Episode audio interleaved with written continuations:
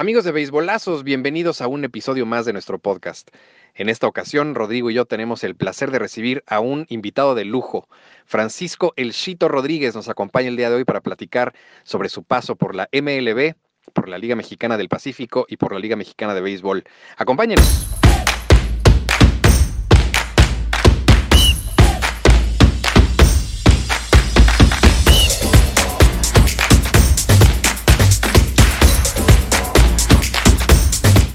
Amigos de Beisbolazos, bienvenidos. Es martes, ya es la hora de empezar a platicar de béisbol. Esta hora que se nos va tan rápido siempre. Mi querido Roy, ¿cómo estás hoy? Bien, mi querido Charlie, todo muy bien. La verdad es que muy contento como cada martes y hoy nos vamos a reír mucho. Entonces, contento por el programa de hoy. Yo espero que así sea. Lo más probable es que así sea porque tenemos un invitado que, bueno, se pinta solo para, para echar la chorcha. Entonces, bueno, sin perder más tiempo, démosle la bienvenida a Francisco Rodríguez El Chito. ¿Cómo estás, mi querido Paquito? ¿Qué tal, mi Charlie? ¿Qué tal? Ya, ya Charlie, güey, ya vamos a Sí, ya todos aquí, ya, sí. Charlie Roy, Charlie Roy, vámonos, más rápido. Eh, pues, ¿qué te puedo decir? ¿Quieres no? Aquí servirte el tequila ya de una vez? Puro bacanora. Ah, feliz, ¿no? Feliz y, y, contentos, ¿no? Un honor, un honor estar aquí invitados con ustedes para echar un, ratito el desmadre y pues vámonos, vámonos a, a ver qué es lo que sigue para, para darle, que se remoje lo que se va a cocinar de una vez. Eso. Buenísimo. Oye, Cito, cuéntanos, tú eres de Mexicali. Sí, yo soy de Mexicali, nacido y criado ahí, aunque dicen por ahí que, que, Mexicali es mío, pero no, no creo, la verdad, ojalá. No anduviera batallando ahorita con lo de la pandemia, ¿no? Pero sí, uh, nacimos ahí en Mexicali, ahí en la, saludos ahí para la raza que me esté viendo ahí en la colonia Bugambilias, Infonavit Bugambilias, aguas, aguas con las carteras nomás ahí y los relojes, porque no somos la, no somos la capirucha, pero no estamos tan fáciles tampoco. También sabemos hacer nuestros pininos, así que uh, ahí me crié y mis inicios en el béisbol pues ya fueron en las ligas infantiles de, de la Liga del Seguro Social, la Liga del IMSS. Excelente. Y de ahí, eh, ¿a qué edad empiezas? ¿Cuándo ya le entraste al béisbol en forma? ¿Cómo estuvo el, el, asunto ahí? Uf, a ver, uh, pon, pon, la cafetera o destapo la, la cheve de una vez, te quiero lo que quieras porque está larga la historia. Uh, yo vengo de, pues, de una familia uh, muy sencilla, ¿no? Muy humilde. Mi, mi, mi, mamá sí es de ahí, originaria de Mexicali, mi papá es de, de, de Jalisco, de Ocotlán, de por ahí Los Altos, por ahí. Se, se, mueve muy joven mi papá para allá, para Mexicali, y, y pues prácticamente ya es cacharilla también, ¿no? Entonces, mi papá siempre ha practicado desde los 18, eh, bueno, empezó grande, ¿no? Pero desde que yo nací, eh, yo nací en el 83, mi papá es del 61, tenía más de 20 años cuando él, cuando él empezó a practicar el deporte y empezó a practicar grande, pero siempre muy apasionado. Y desde que yo recuerdo que yo ya podía caminar, de hecho, uh, ando con él en los juegos ahí amateurs, las ligas, las ligas ahí locales de, de, Mexicali. Y desde ahí me empezó a gustar, desde ahí me empezó a gustar. Me gustaba verlo, no, no me gustaba tanto jugarlo porque la neta no es que ya sea muy bueno, ¿no? Pero, pero era más malo todavía que ahorita. Eh, y eh, empezó a, a, a, uno de mis amiguitos de ahí en la calle donde yo vivía, lo empecé a mirar a pasar, que pasaba uniformado. Y yo decía, ah, cabrón, ah, cabrón, yo no, yo no tengo uniforme, mi papá nada más tiene, por lo, no sabía que había uniformes para niños, ¿no? Entonces le digo a mi papá que yo quería jugar y, y me llevan y fue cuando empecé yo a jugar a ligas infantiles, te repito, ahí en la Liga del Seguro Social, en la, en la Deportiva Nacosari. Saludos para allá para toda la gente. Y ahí empecé con los expos, con los expos primero de Rogelio Ayala, un, un señor que me apoyó mucho en mis inicios también a mí y a mi familia. Y después, posteriormente, viene a, a Santiago González, ¿no? Que es eh, pues uno de los, de los pilares, yo creo que para, para la formación del carácter de como jugador y como persona también, ¿no? De lo que he tenido yo en mi, en mi, en mi vida deportiva y personal también, porque ya después hubo muy buena amistad con el señor y, y, y nos, nos, frecuentábamos bastante, inclusive hasta la fecha todavía ahora con lo de las redes sociales, uh, ya sabes que pues todo el mundo está contactado, nos uh, tenemos la ventaja y, y sigo en contacto con él y empiezo a jugar y empiezo a jugar y me empieza a ir bien y es cuando ya más adelante viene ya el, el, el incursionamiento al béisbol profesional. Bien, oye, has, has, ruleteado por todos lados en, en, México, has jugado Liga Mexicana, eh, Liga del Pacífico, estuviste en un, eh, una serie del Caribe en 2007, o sea, Venezuela, o sea, has ruleteado por todos, por todos lados. Yo, yo tengo una duda que, que bueno, yo creo que tú me la vas a poder contestar a, eh, habiendo jugado tantos años en la Liga Mexicana del, del, Pacífico. ¿Es más apasionado el aficionado de Sonora o de Sinaloa?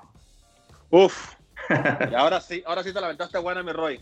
Ah, yo pienso que los dos, yo pienso que los dos, pero tienen su modito, tienen su modito de, de, ser apasionados, son muy arraigados, o sea, son los dos estados, me atrevo a decir, tal vez más beisboleros de toda la, de toda la, de toda la, de todo el país. Ah, el, el, sonorense para mí tiene un poquito el estilo más, el estilo más americano, pienso yo, ¿no? O sea, como que más que la carrita asada, el grill antes, el clásico grill antes del, del, del juego, ¿me entiendes? La reunión, uh, ver un poquito más de estadísticas, les gusta, les gusta un poquito más a, a indagar en los, lo que son los jugadores y la chingada, todo esto. Y el, el sinaloense, el sinaloense es un poquito más efusivo. El, el sinaloense es un poquito más, uh, más fuerte, más a lo que estoy viendo, eso es lo que te voy a decir. No me importa si te acabas de bajar de un transbordador de Marte, si jugaste contra Júpiter con la selección de la, de la Tierra, sí, porque ya no con México, porque con México ya hemos jugado y también nos gritan, así que vamos a decir que alguien que jugó de otro planeta. Y, y, se entrega, el, el, el, sinaloense lo vive, los dos se entregan, ¿no? Pero el sinaloense lo vive al grado de que se quiere agarrar a chingazos con el pelotero, tanto así, o sea, de que sí sufre, pero cabrón, o sea, tú no estás ganando por esto. Tú mañana, si, si a ti te va mal, si a ti te va mal y pierdes, ya no tienes trabajo el otro día. Como, como aficionado, tú al otro día tienes trabajo, no, no hay pedo, o sea, si el sí. equipo pierde o gana. Entonces, es, son, son detallitos que a veces se, se les olvida, yo pienso, a la afición. Uh -huh. No te puedo contestar cuál de los dos, porque he jugado en los dos estados, bueno, en los, en los tres, cuatro ya de la liga, y, y los, los dos son muy entregados, son muy apasionados, pero están muy simplemente que es diferente, es lo que yo, es lo que yo siento, es lo que yo veo. Oye, Chito, ya que estamos en este tema de, del apasionamiento de los fanáticos, ¿qué, ¿qué, cuentos? Me imagino que debe haber de todo eh, ahí con, con, con, los fanáticos que se te avientan, que te piden autógrafos, que te interrumpen comidas, que, que se te aparecen de la nada. ¿Qué, qué, ¿Qué historias? Me imagino que debe ser una locura, y más en estados como esos en los que realmente, como dices, igual y son los estados más beisboleros, y pues de pronto que pase un, un pelotero es, es, que pase un rockstar, que pase un, una celebridad. Entonces, ¿cómo es eso? ¿Cómo, cómo se vive eso con los, con los fanáticos? ¿O qué, qué historias que tienes por ahí? Se tiene que manejar muy delicado, se tiene que manejar, manejar muy delicado. Uno tiene que estar consciente, eh, Charlie, de que, pues de que uno es figura pública, o sea, uno tiene que entender de que, pues sí, eres otra persona. A veces el, el aficionado se le, se le olvida, se le olvida que uno es otra persona, o sea, vas al baño igual que todos, comes igual que todos, te enfermas igual que todos, no hacemos nada diferente. Y, y, de esa misma manera, pues te lo puedes topar en la calle haciendo un alto, esperando un semáforo que cambia verde, o en cualquier restaurante, en una cocina económica, o sea, o, o pidiendo direcciones, o sea, es lo mismo. Desafortunadamente hay gente que sí, o sea, se deja llevar un poquito por lo que es la pasión. En mi caso particular, no me molesta lo más mínimo, trato de manejarlo lo más lo más campechano, como decimos, ¿no? Lo más ligero que yo pueda. Uh, me gusta que, que, interactúen y todo. Obviamente con debido respeto, ¿no? Hay, hay momentos para todo. Hay momentos para todo. Yo trato de siempre de, de, de, darle ese tiempo al público porque uno nunca sabe, uno nunca sabe cuándo le puedes hacer el día a una persona, sobre todo a los niños, pienso yo. Sobre todo a los niños, o sea, yo recuerdo cuando yo era niño, o sea, a mí me hubiera gustado. Lo hago más que nada por eso, porque en su momento pasé dos o tres malas experiencias por ahí con jugadores profesionales y, y no quiero hacer eso, yo no quiero verme de esa misma manera. Entonces, qué chingón, ¿no? Que andar apuntando nomás a la gente y señalando, pero se me hace más chingón todavía tú hacer la diferencia. O sea, acuérdate de lo que a ti no te gustaba, acuérdate de lo que a ti no te gustó y hazlo diferente entonces. Entonces, es, es como yo trato de manejar las cosas, mi carrera profesional sobre todo. Y en este caso que tú me estás comentando preguntando, wow, historias tengo miles, historias tengo miles, pero soy, soy de, no sé qué tanto sepan o, hayan escuchado. Todo lo que hayan dicho o escuchado es, la mitad nomás, cabrones. ¿eh?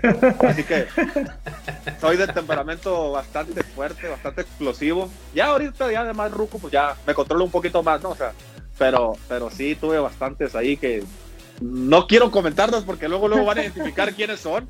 Pero sí, sí me ha tocado corretear gente por ahí o, o hacer una que otra escenita ahí en las calles, así como no. Es que si dices que, que hay, hay, los fanáticos que se quieren de plano lanzar los chingazos, me imagino que alguna por ahí habrás tenido, pero bueno, está bien, está bien, la dejamos, la dejamos anónima. Oye, yo, yo, yo, te voy a decir algo, yo creo que los Dime, aficionados Robert. se la ganan, ¿no? Si llegan contigo muy agresivos, se la ganan. Pero yo por ahí leía una historia de tu barba. A ver, Una cajera te dijo, ¿te puedo tocar esa barbita? Y dijiste, esta está loca, ¿qué le pasa? No, y con todo respeto.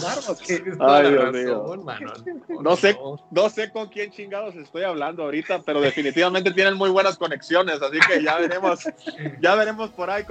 Voy a tener que desenglosar un poquito entre el, el, entretejido neurosensorial que tengo en el cerebro para ver de dónde sacaron esa chingada información, pero bueno, me gusta. Sí, por ahí me pasó ya, ya me pasó por ahí. Ah, la neta me friqué, me friqué al principio, me quedé, porque era el principio de la, de la pandemia, Roy, era el principio, o sea, estábamos en, ¿qué te gusta? Yo creo que marzo o abril, algo así. Creo que yo ya había regresado de, de, que, de, estaba, de estar en entrenamientos con Aguascalientes en la pretemporada del año pasado. Eh, cuando nos regresan a casa, creo que me pasa este detalle, ¿no? Y, y yo me quedé así, o sea, qué pedo. Estás viendo que nos, están diciendo, cabrona, que nos echemos alcohol en la mano, que no nos agarremos para nada y tú me quieres agarrar la mano. O sea, pero bueno, eh, obviamente le dije que no. Dije, no, no, no, no, ¿cómo crees? Le o sea, ¿qué vas a estar agarrando? Cada quien tiene sus pelos para andárselos agarrando, ¿no? Como decíamos por ahí. Pero, bueno. Uh, ¿Qué pasó, Carlos? Charlie? A ver, ¿qué pasó? No, no, no, no, no, no, nada más me dio risa, me dio risa. La forma, la forma. No, y sí, sí me han pasado bastante, sí me han pasado bastante. Eh, una de esas, es, eh, eh, una de esas es, una muy buena, la de la barba. Por eso me la corté. No, no es cierto, me la corté por otra cosa. sí, aparte de que no me cabía el tapabocas, o sea, parecía, parecía que había explotado así como el boiler, no estaba toda, toda salida, pero, pero bueno. Es difícil, es difícil. Uh, lo que comentas, Roy, sí es muy cierto, o sea, de que, de que a veces el aficionado se la gana, pero la neta, el que sale perdiendo siempre, ¿quién es? El, el, el, la figura pública, el actor, el, famoso o, el, jugador o el, que sea, hasta los youtubers, ahorita los famosos youtubers, ¿no? O sea, el que tenga más influencia o, tenga más, uh, ¿qué se le puede decir? Fama, ¿se le puede decir? Si es que se le puede llamar fama a esa chingadera. Um, es el que va a salir perdiendo siempre, es el que va a llevar la peor parte siempre. Entonces, uno tiene que cuidar mucho esos detalles, muchos esos detalles, pero como lo comentas tú, Roy, hay, veces que todo tiene un límite, ¿no? Eh. sobre todo cuando ya es la integridad de, tu persona, la falta de respeto hacia tu persona y hacia tus seres queridos, tus familiares o, gente cercana. Por supuesto. y, aparte, Perdón, perdón, Roy. Aparte, obviamente, digo, eh, o sea, yo creo que todos tenemos malos momentos, pero el problema es que, pues tú como figura pública, tus malos momentos te los ponen en el periódico, te los ponen en las revistas, o sea, cualquiera podemos mentarle la madre a alguien en un semáforo, pero si es el chito, ay, no mames, el chito le mentó la madre. O sea, todo, todo se, se hace más grande. Se magnifica, se magnifica todo, todo, simplemente por el hecho de que, o sea, pues, el trabajo de uno sale, como tú lo dices, sale en, primeras planas, sale en, en, redes sociales, sale, sale muy rembombante, decimos aquí en México. Entonces, es, es, algo, es algo difícil de lidiar, en el aspecto mental sobre todo, porque pues cada quien tiene su carácter. Yo no conozco un cabrón que le den un chingazo y ponga la otra mejilla más que Jesús y, y lo como lo más grande que tenemos. Digo, creencias de cada quien, ¿no? Pero si te dan un chingazo, tú respondes luego, luego. Entonces, imagínate que te den un chingazo, ya sea anímicamente, una ofensa o cualquier tipo de, de, de, agravio que hagas hacia tu persona y tener que aguantarte simplemente porque el que va a salir sacando la peor parte eres tú. No, y, ahorita que lo mencionabas, ¿no? Yo alguna vez platicaba, y tuve la, fortuna de platicar con, con, Héctor Velázquez, que bueno, ahí ayer abrió por, por México, y justo él me contaba eso, me decía, es que es, es complicado que el aficionado entienda pues, que vienes desvelado, que te peleaste con la esposa, con la novia, que dejas de ver a tus hijos en una gira de 15 días, que te acabas de bajar del avión y en ese momento llegan cuatro personas, te piden un autógrafo, lo último que quieres es dar un autógrafo no porque no quieras, porque realmente estás cansado. Entonces, eh, aparte de todo eso, llegas al estadio y te abuchean, pues claro que explotas como persona. Es, es una inteligencia emocional la que debe tener la figura pública, el beisbolista en este caso, porque sí es, sí es complicado y, como dices, ¿no? En, en, Sinaloa, ¿no? La gente que es, es muy dura, es muy dura con el, con el jugador. El jugador, por mucho que se haga de, de oídos sordos, hay un momento en el que se quiere trepar a la grada y agarrarse a madrazos a, media grada, ¿no? Debe ser. Check, check en the bucket list. Ya le hice, ya le hice check en el bucket list, así que. Oye, pues con, Dime, dime, ya, Cuéntanos esa historia, ya, ya que llegamos ahí. A ver, esa, esa, sí, esa sí la voy a contar porque, porque todavía era catcher, yo se me hace. No, no era catcher, ya estaba de lanzador, pero era en un torneo amateur. Haz de cuenta que yo fui con Baja California, yo fui con Baja California, ya fuera el torneo de nuevos valores, que es hasta la edad de 17, 18 años. Entonces, yo ya estaba, yo ya estaba incursionando al béisbol profesional en sucursales, pero viene este torneo de nuevos valores, me manda, me solicita, me solicita mi estado, que es Baja California, para representarlos. Voy con ellos, nos agarramos en la semifinal, en la semifinal Baja California contra Sonora, y, y los eliminamos, o sea, nosotros pasamos a la final y ellos se quedan se quedan para ver el otro juego, ya era de compromiso simplemente para cumplir, no era semifinal, me equivoco, era la segunda ronda, Entonces, pero tenemos que jugar los tres porque el otro equipo sí lo necesitaba, no recuerdo qué estado era, pero, pero lo tenemos que jugar. Entonces yo ya había lanzado en el primero como cerrador, yo estaba de relevo, era el cerrador del, del de la selección del estado, y Y Sonora, pues ya bien rascado, se queda. Sonora fue estado. Los quiero mucho a todos, ¿eh? nomás que me pasó ese incidente ahí. Tengo un chingo de amigos en Sonora, un chingo, y es uno de mis estados favoritos, la neta. Pero pasó, pasó contra un, un padre de familia, un padre de familia de, de el jugador no hay pedo, ¿me entiendes? Nos damos un tiro derecho y nos vamos como compas, no hay bronca, nos vamos a comer una hamburguesa al McDonald's a ver a dónde chingados. Ah, no, hay patrocinio para el McDonald's, ya dijimos el nombre. una hamburguesa barata con, con resto de, de, de, ganado bovino, vamos a decir de esta manera. Entonces, entonces uh, estaba el señor este, dale y dale y dale, todo el juego, o sea, y nosotros pues ya sabíamos que íbamos a jugar, o sea, ya estábamos relajados. Y yo ya volteé y le digo, jefe, ya estuvo, le digo, ya cálmense, ya váyase, váyase de aquí, o sea, váyase a hacer maletas mejor, hombre, ya quedaron fuera ustedes. Y se no, o más, y están a tirar de, cervezas y no sé qué tanto estaba Gatorade y cuánta cosa traían ahí. Y ahí sí no me aguanté. Estamos jugando en los mochis, de hecho, fíjate, y después ahí yo hice mi debut en el béisbol profesional. Entonces ya no me aguanté y con todo y Spikes así como andaba, me brinqué la pinche barda que, que la de Donald Trump se queda corta, me la brinqué y me voy a las gradas contra toda la porra completa. o sea, y ahí estaba. Ahí estaba como demonio de Tasmania, nada más girando a que no se me acercara nadie porque me rodearon. yo jamás me fijé que eran puro, pura, era pura porra de Sonora. La de nosotros se habían ido a comer porque teníamos doble juego. se fueron todos los, la mayoría de los padres se fueron a comer.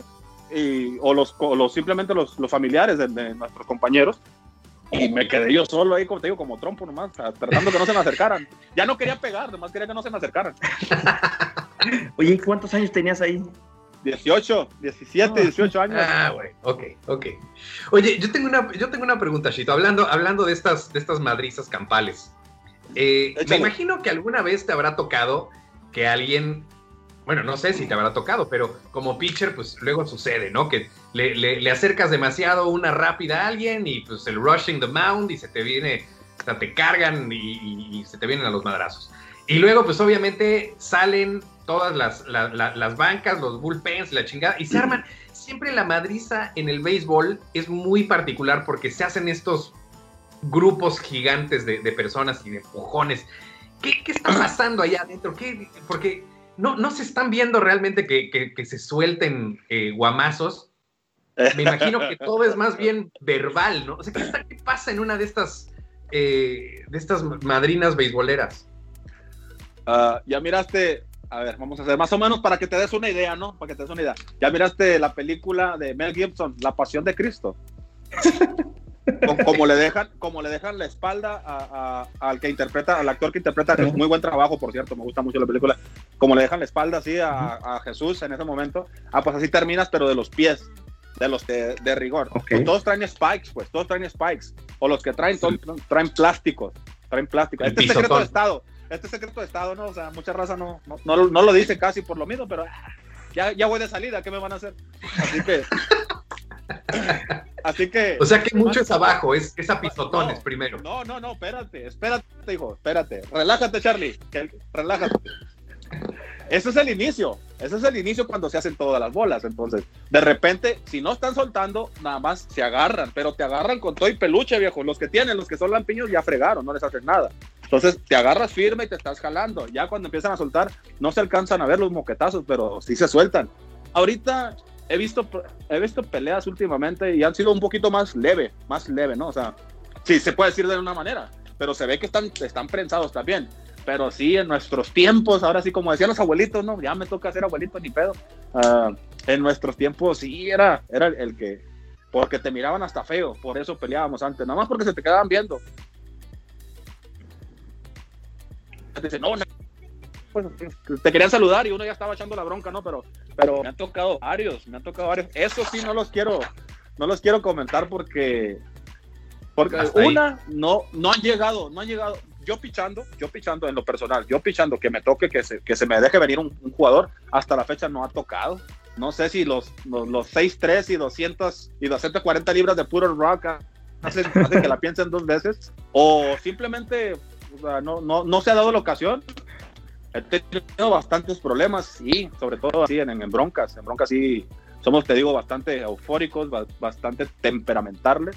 Tratamos lo mejor que podemos de controlarlo, pero sí de vez en cuando se nos va por ahí de las manos y, y quieras o no, pues es un deporte que apasiona, es un deporte que apasiona, que te prende, la adrenalina está ahí. O sea, es, es como si quisieras un vaso de agua, está el agua, está el Gatorade, otra marca, otro patrocinio, ¿no Está el agua, está el Gatorade y está el, está el shot de adrenalina. O sea, está, está el pedir de boca. Ahí mero está. Y va a haber diferencias de vez, en, de vez en cuando. A algo no le va a gustar al otro, al contrincante. Una falta de respeto ya sea en el terreno o simplemente en su manera de actuar en el juego. Y, y, pues así te desquitas. Así te desquitas de una manera que pues cualquiera se, cualquiera se puede desahogar, ¿no? O sea, soltándose moquetazos. Y al final del juego, la mayoría de las veces, no todas, porque ves que ya son rencillas pasadas. Uh, quedas como amigos, hasta, hasta le mandas mensaje, oye, güey, si me diste bien, oye, güey, me rozaste, no me alcanzaste a dar y la fregada. Te, estás texteando con el vato al rato, pero bueno, son historias ahí que quedan, ¿no? De los jugadores para, para el público que nos está viendo ahí, que sepan un poquito de cómo pasan las cosas. Oye, ahora, yo, yo te voy a preguntar algo, porque eh, decía, bueno, ¿cómo es, cómo es cuando, cuando se arma, ¿no? Que, que llegas y ves bolas. Yo, yo te voy a decir qué es lo que veo cada vez que analizo estas, estas madrinas campales. Los de primera línea, que son los del jaloneo. Los de segunda línea que hacen como que jalonean para que el equipo no diga que qué sacatones son. Y los de hasta atrás que están cotorreando y los güeyes que entran por los lados nada más a jalar. ¿Tú de cuál eres? Ok. La Yo soy, yo soy, por lo general, yo siempre soy primera línea, fíjate. No sé, no sé, no sé. Siempre, siempre ahí estoy en primera línea y ahí, ahí voy para atrás, siempre me mueven para atrás. Pero los de segunda línea ahí te va un poquito más, para que pongas más atención, para que veas que sí te pasan los detalles. Los de, los de segunda línea son como los, como los de caballería, como los que traen la ballesta nomás, desde arriba nomás están picando así por fuera, pero no se alcanzan a meter al ruedo. Así más o menos es la segunda línea. Y los de atrás, sí, la neta, sí, a veces que, que ya sabes quién es el vato que está haciendo todo el, el refuego, o, o, ya se traían ganas, ya sabían que ibas a pelear, ya a veces sí te quedas. Me ha tocado estar en las tres líneas, ¿eh?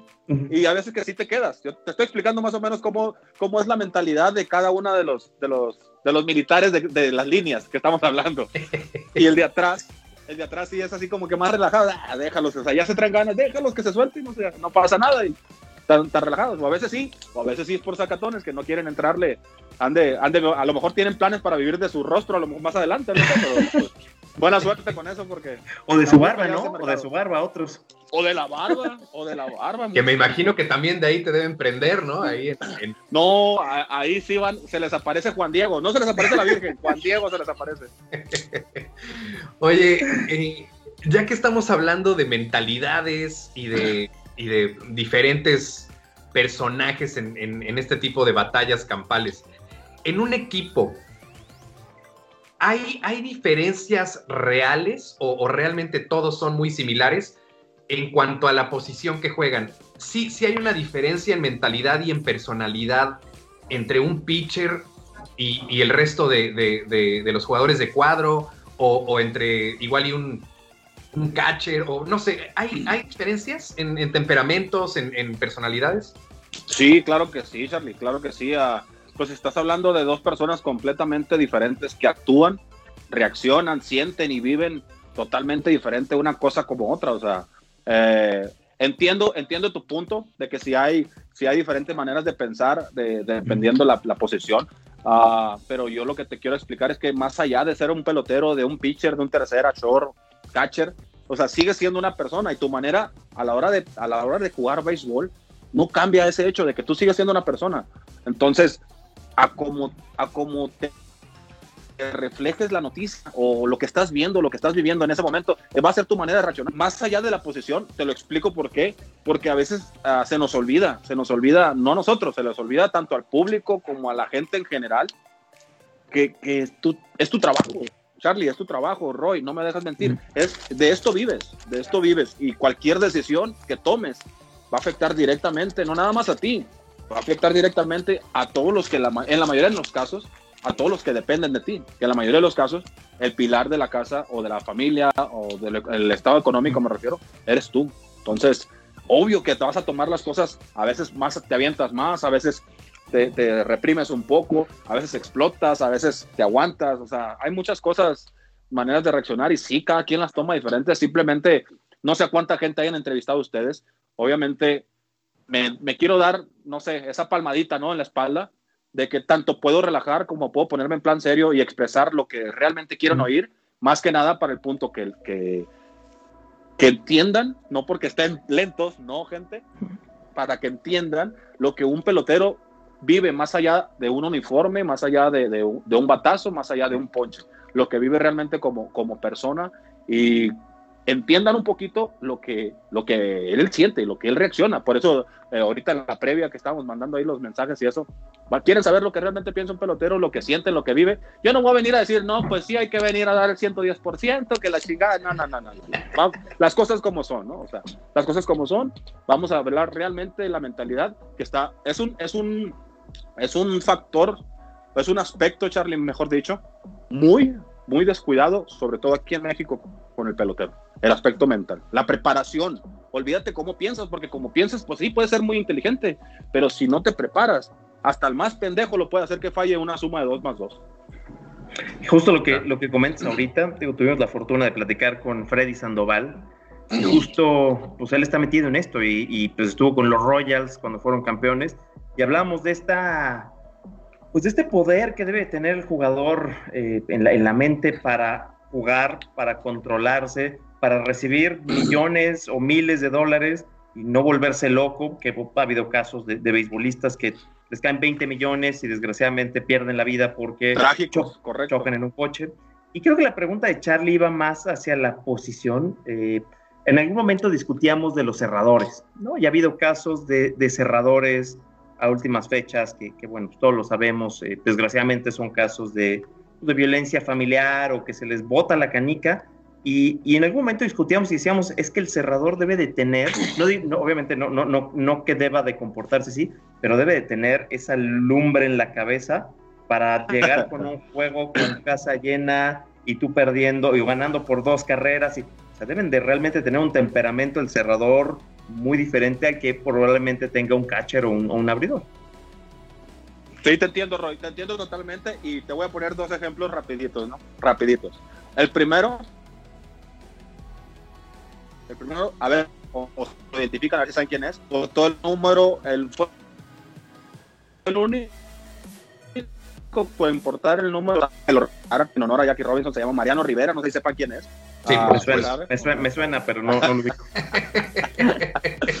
Simplemente, ok, un mejor dato para ver si lo ubican. El mejor cerrador de todos los tiempos de las grandes ligas. En más de ciento, que son ya 140 años ya de grandes ligas, 130 años de historia, algo así, de grandes ligas. Bueno, el mejor no ha sido otro. Y es la persona más noble, más tranquila, más pacífica. Es cristiano, de hecho es pastor el señor. Es pastor en, en, Panamá y creo que aquí en, en, Estados Unidos también lo fue. Uh, y fue el mejor, fue el mejor. ¿A qué voy con todo esto entonces? No podemos escudar una acción de ese grado, de llegar a la violencia familiar o pues en la calle no puedo decir porque cada rato llego yo, así que mejor vamos a decir familiar. Uh, simplemente porque, ah, es que mi trabajo me exige tener ese tipo de mentalidad, a la chingada, lo que está mal está mal. No se puede andar queriendo tapar el sol con un dedo. Y la otra cara de la moneda, o sea, no por protegerlos, no por protegerlos o protegernos, porque pues uno también, yo soy de temperamento fuerte también, la gente que me conoce lo sabe. Ah, no somos máquinas tampoco, como lo dice Roy, como lo dice Charlie también en su pregunta. Ah, no somos máquinas. O sea, ojalá, qué chingón, ¿no? Que tuviéramos un, un, switch nada más. A ver, ponte el modo jugar y ponte el modo para qué? Para que a la hora de salir no lleves esos problemas. Obvio que te va a calar. O simplemente, aunque te vaya bien, aunque te vaya bien, independientemente del resultado, que te vaya bien, sales con esa adrenalina y no vas a llegar con, con tu hijo, ¡eh, salve el juego! O sea, no, ¿verdad? obviamente no. Ah, hay, hay, que tener esa preparación. Yo creo que tuvieron esa plática con Freddy también, muy amigo mío, uno de mis mejores amigos, Freddy Sandoval. Cuida tus amistades. Hay que ¿eh? tener esa. Sí, no, creo que sí. Créeme que sí. Eh, los, los, amigos cerca y los enemigos aún más. Así por eso te voy a hacer todo con esa frase. Eh, te digo, el aspecto es muy difícil, el aspecto mental, controlarlo, manejarlo. Hay gente que no. Y desafortunadamente, Roy, uh, eso te da muchos problemas en tu hogar, con tus padres, con tus parejas, con tus hijos. ¿Qué culpa tiene esa gente de que tú no hayas ejecutado un plan, un picheo, o simplemente que un cabrón no te agarró un rolling o un fly? O sea, es difícil, pero tienes que dejar, el trabajo se queda, se queda en el trabajo. La, la, vida de uno se tiene que llevar aparte, pero como es demasiado fuerte, demasiado efusiva, o sea, no, no, no en cualquier trabajo te miran 30 mil aficionados o más. Entonces, eso, ese factor también es muy importante. Las cuentas, como tú dices, que te llegan de repente los contratos grandes y no sabes cómo, cómo controlarte o cómo, cómo manejarlo. Influye mucho, sobre todo yo pienso lo que es, aparte del, del aspecto mental, para mí, lo que es la tu casa, los principios, los, los fundamentos que te, que te, enseñan desde niño en tu casa, independientemente si fuiste rojo, eh, rojo verde, chino, amarillo, de Marte, de Júpiter, donde tú quieras. Eso es muy, eso es muy esencial para la forjación, la formación, sobre todo, de un buen ser humano, independientemente a qué te dediques y cuánto cobres y quién. Oye, Chito, eh, bueno, primero que nada, te tengo que leer aquí algunos comentarios que están llegando a Facebook. Eh, Ángel Hernández dice: Saludos, primo, desde Tecate. Te mandan un fuerte abrazo. Ángela, eh, Ángela, Ángela Hernández, sí. Por supuesto. saludos para Tecate. Y, y luego, eh, como siempre, aquí está Chelsea Guzmán tratando de, de hacer, eh, eh, de, de, pues de, hacer propaganda a los Pericos de Puebla. Eh, dice, ¿cuál es la mejor organización en la que has estado? Como que siento que es medio tendenciosa la pregunta, pero eh, ¿cuál es la mejor organización en la que has estado? ¿O cuál está cerca de ser una organización top? Le pregunta Chelsea.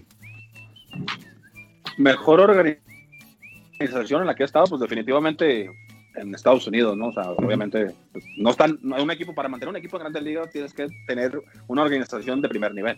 Entonces, Uh, y aquí en México, aquí en México, ¿cuál, en, cuál, ¿en cuál te has sentido más, más arropado, más cuidado, más, eh, no sé? Que digo, tampoco queremos eh, hacerle el feo a ninguna otra, ¿no? Pero... No, digo, no, no, no. Una experiencia particularmente uh, buena. ¿Qué te puedo decir? Muy buenas organizado en, en, los Tigres, que es el equipo, el equipo donde yo me, me dio la oportunidad de, de incursionar al profesionalismo.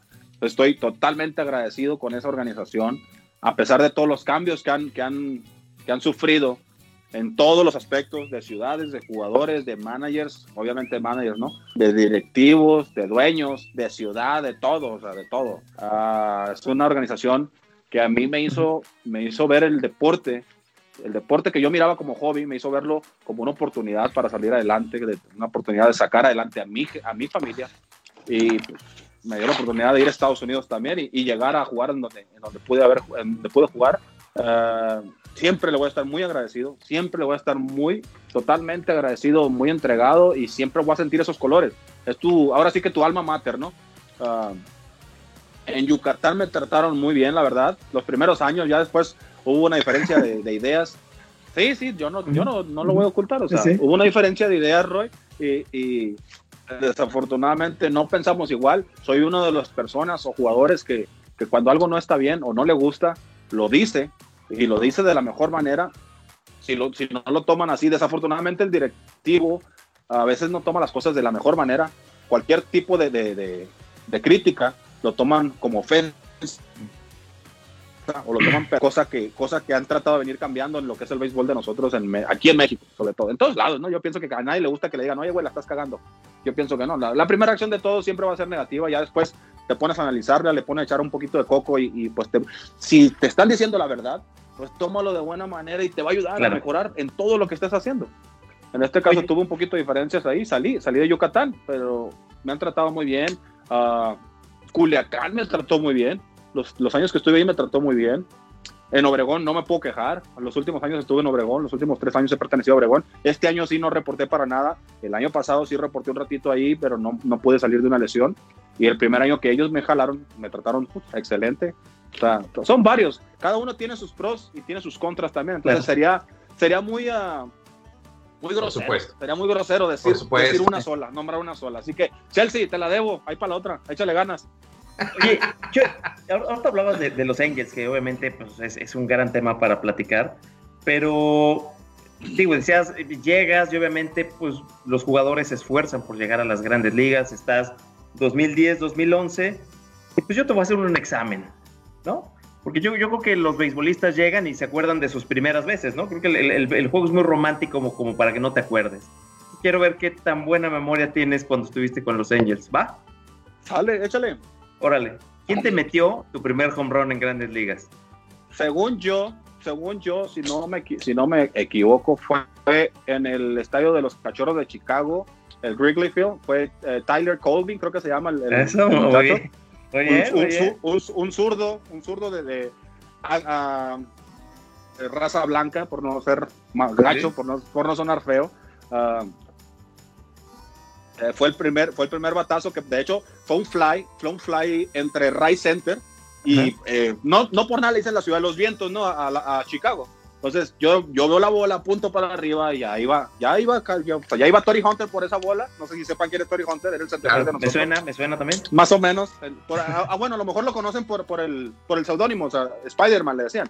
Entonces el vato viene correteando la bola no le alcanza se le acaba la barda de repente choca con la barda o sea fue un fly que se lleva el aire, nos quedamos así todos, ¿qué pedo? O sea, y ya cuando salgo fue cuando me dicen todos, hey, bienvenido a Chicago, así son las cosas aquí, tienes que manejarlo de esa manera. Pero fue Tiger Colvin, respondiendo, respondiendo a Roy, a ver qué tal andamos. ¿Listo? Ya, con, con, esa me retiro. Como, no, espérate, espérate, vienen las buenas. ¿Contra quién fue tu primer perdido? Con mi primer perdido, uff, muy buena pregunta. Muy buena pregunta. Tiene que haber sido contra Baltimore, tal vez. Ese fue el segundo. Ok. contra los Rockies. Contra los Rockies, fíjate, buen dato. Oh, sí es cierto, sí es cierto.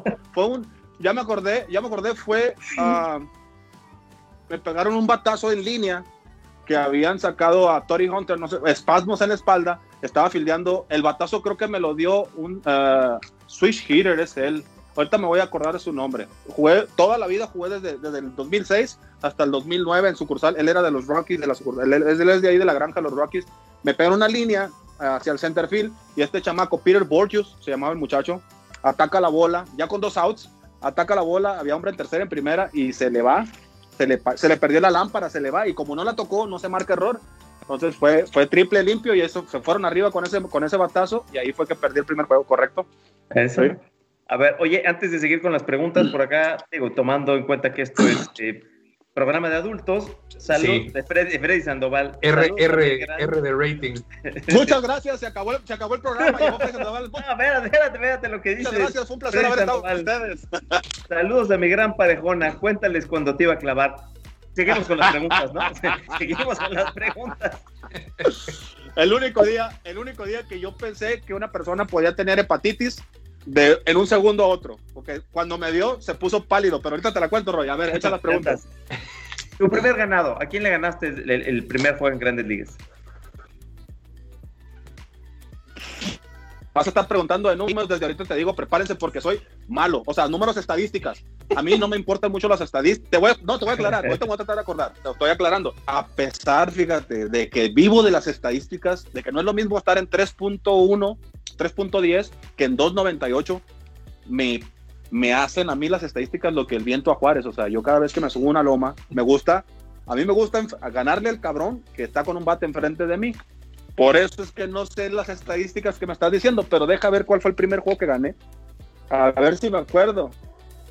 Ahí te, va, te, voy a ayudar. Fueron los Twins. A ver. Contra los Twins. Es cierto, fue un relevo de creo de tres innings, un tercio. Ajá. ¿Sí? Tres innings, un tercio, que por cierto, casi le vomito, casi le vomito en las patas a Mike Socha cuando entra a hablar conmigo. Traía, traía un, la temperatura la traía a tope, como 48, 49 grados, estaba por ahí. No me convulsioné porque yo soy muy grande. Ah, pero el abridor de ese día el abridor de ese día creo que fue un novato, Trevor Bell. Trevor Bell, un americano, un güerito. Y dijo que se sintió mal como en la segunda tercera entrada y lo sacaron. Entonces nos metieron a todo el bullpen. Y ahí ven, y yo no quería decir que estaba enfermo, yo no quería decir que estaba enfermo por miedo a que me bajaran, te lo juro, o sea, yo tenía miedo a que me bajaran y estaba haciendo las cosas muy bien. Y vengo y relevo y, y, alcancé a tirar tres entradas, un tercio, que por ahí tengo el video, tengo el video de los highlights y creo que también fue mi. Ahí va. A, esa no te la vas a saber tú, Roy. El primer, el, primer doble play que ejecuto con asistencia del pitcher, que, fui yo. No, uh, fue, ese sí no la vi. Ahí está. Fue, contra fue en ese juego contra los Twins, que por poquito me pisan porque ya no, no, no sentía las patas, te lo juro, o sea, te lo juro, no sentía los pies ya de lo, de lo mal que estaba, la temperatura traía, traía, mucha fiebre, dolor de cabeza y todo, pero fíjate, Diosito es muy grande, me, me, me regaló por haber hecho ese esfuerzo, me regaló el primer ganado en Grandes Ligas, correcto.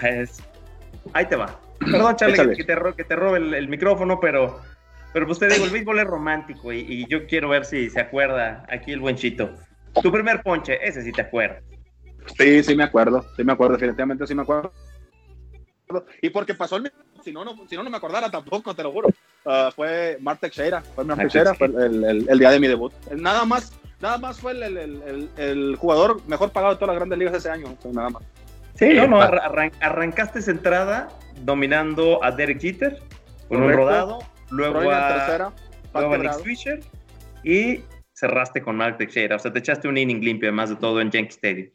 Así es, ese fue el debut. Ahí te va, ahí te va. Esta, esta tiene jiribilla, ¿eh? espero que, que, la, que, la, que la respondas bien. ¿Cuántos salones de la fama, cuántos jugadores del Salón de la Fama te conectaron un home Ah, hijo de la chingada. No sé, no sé ni quién está en Salón de la Fama, menos voy a saber los que le pegaron jonrones. Pero por lo menos, Vladimir Guerrero. Vladimir Guerrero, ese, estuvo bien, es Vladimir Guerrero. ¿Nada más? Sí, sí, nada más. Este, aunque probablemente tengas dos, porque el último que te conectó es probable que entre al Salón de la Fama el año siguiente, que fue Víctor. David, Ortiz, ¿correcto? Es, es correcto, es correcto. Entonces, ya, nada más era, era acordarnos un poco de, tu carrera. Eh, digo, la parte obviamente emocionante de tu primer home tu primer ganado, tu primer perdido, que es parte del juego. Entonces, pues el uso es, romántico y había que preguntar esto. Y mira, ya que. Está bien, Roy. Eh, perdón, perdón, dale, dale, dale, Chito, dale. Está bien, Roy, está bien porque ya, por lo menos ya voy a saber para la otra que me quieran agarrar con, con esas preguntas, ya voy a saber quiénes fueron te lo juro, no, no me gustan mucho lo, lo, que son las estadísticas, no, no, no les hago mucho caso.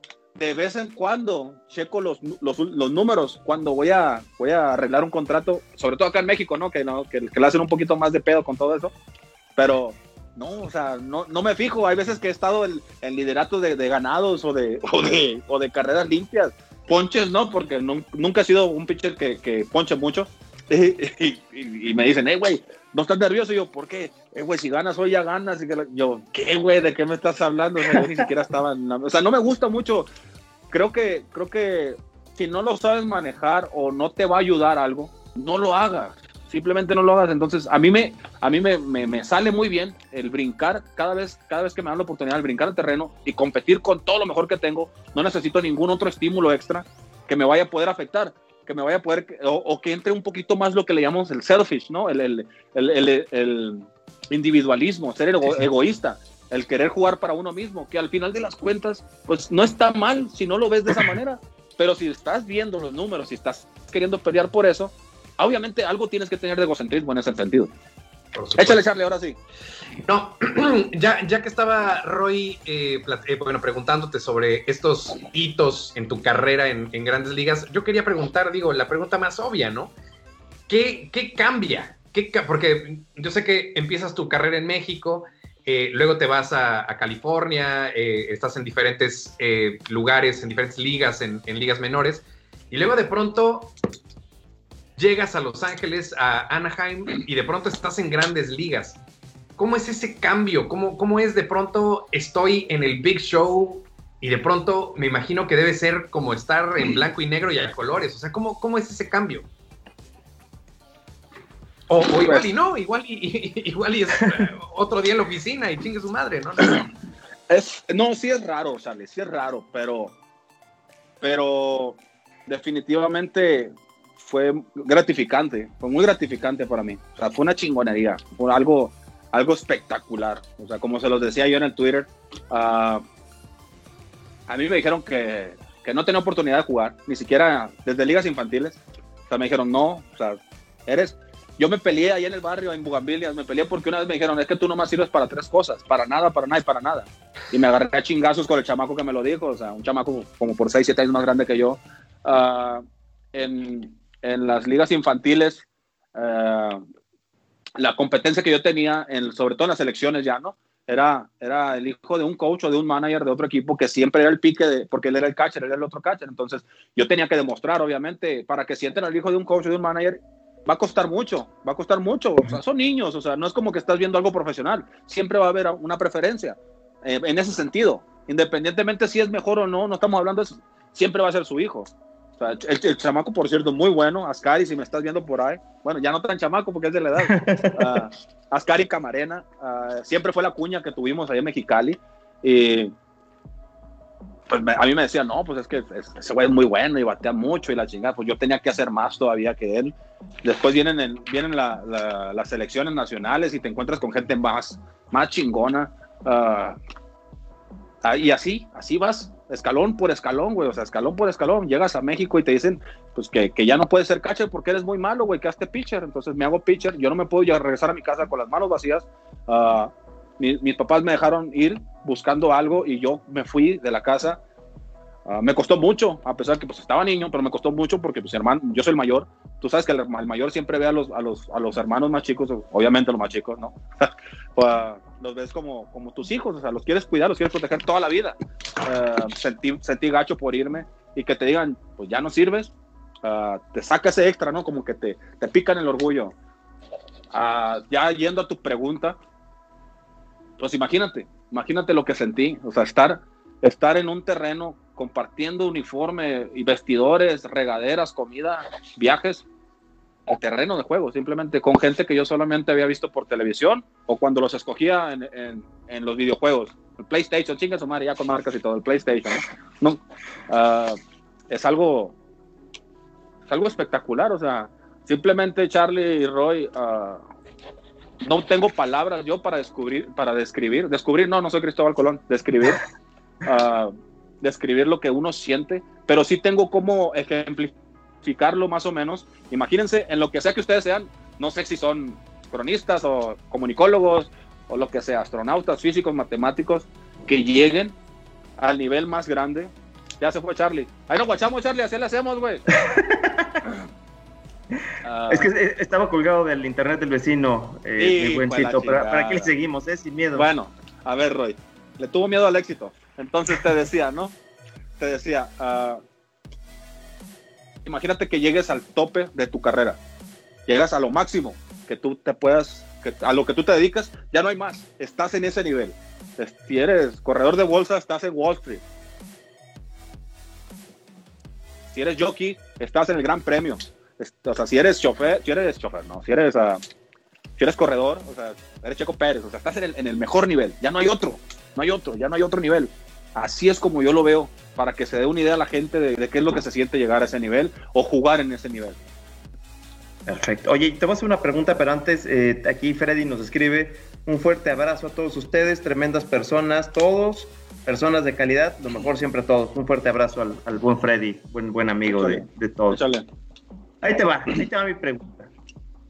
¿Qué, ¿Qué fue más emocionante para ti? Uno, cargar un trofeo de campeón. Dos, tu debut en el béisbol profesional. O tres, estar en el bullpen y escuchar y por Los Angels número 45, Francisco Rodríguez, y, y entrar corriendo. ¿Cuál de esas es, tres dirías? Definitivamente el trofeo de campeón.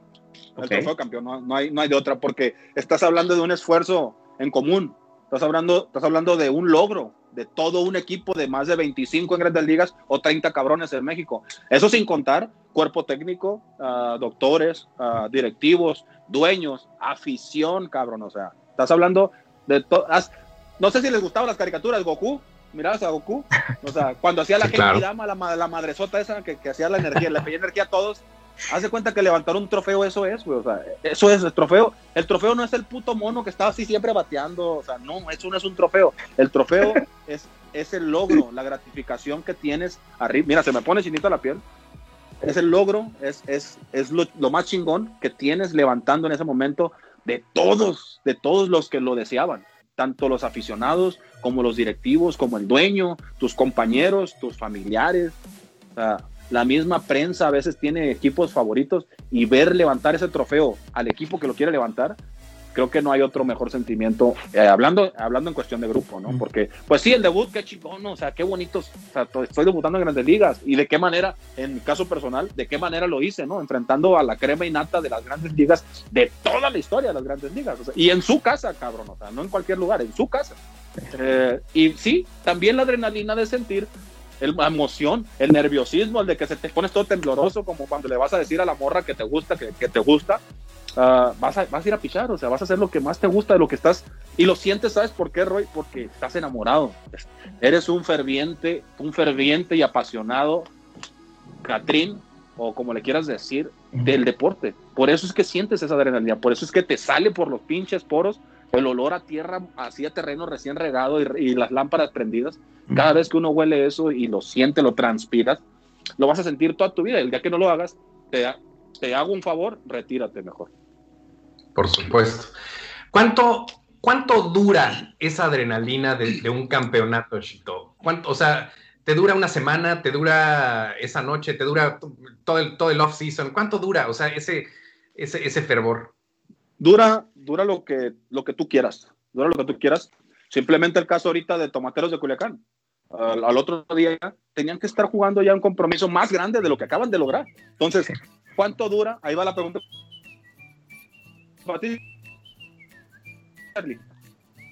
Y pensar ya en, el siguiente, porque ellos, o sea, tienen tres días que acaban de quedar campeones y ya tienen un ganado y un perdido y ahorita están por, ya están jugando, de hecho, ya están jugando uh, el tercer encuentro de un de un torneo pues eh, sí, es, es, caribeño, el torneo caribeño. Entonces, ¿cuánto dura? O sea, realmente va a durar para toda tu vida, en tu, en tu mente, en tu sentir, en, te lo llevas, así, vamos a, vamos a ponernos cursos, ¿no? Vamos a ponernos cursos.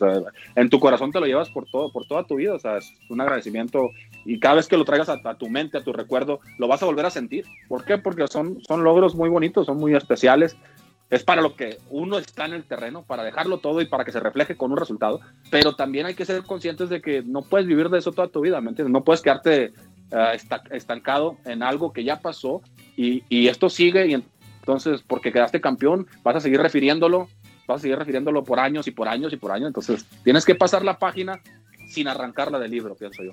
Mira, esa está buena, hasta ahorita se me ocurrió. La página sin arrancarla del libro. Qué chingón soy, la neta, sin querer, imagínate si quisiera. Oye, de poeta tienes, tienes futuro, chico. Oye, yo tengo una, una, una, una, pregunta porque eh, lo platicábamos. Eh, pues has, ruleteado por todos lados. Estuviste eh, jugando en Venezuela, jugando en Mexicali, Sonora, Sinaloa, Yucatán, Quintana Roo, Puebla, pues, has estado por en Estados Unidos y en Estados Unidos, pues en obviamente Anaheim, que es una ciudad grande, pero en ciudades chicas. ¿Cómo es tu vida? Y, me refiero a, ¿qué haces? Eh, eh, ¿Radicas en algún lado? ¿Cargas la misma maleta para todos lados? Eh, ¿Conoces a todo mundo y, con todo mundo te llevas bien? ¿Cómo, ¿Cómo, funciona tu vida siendo alguien que, que tiene que ruletear tanto por todos lados y con tantos equipos?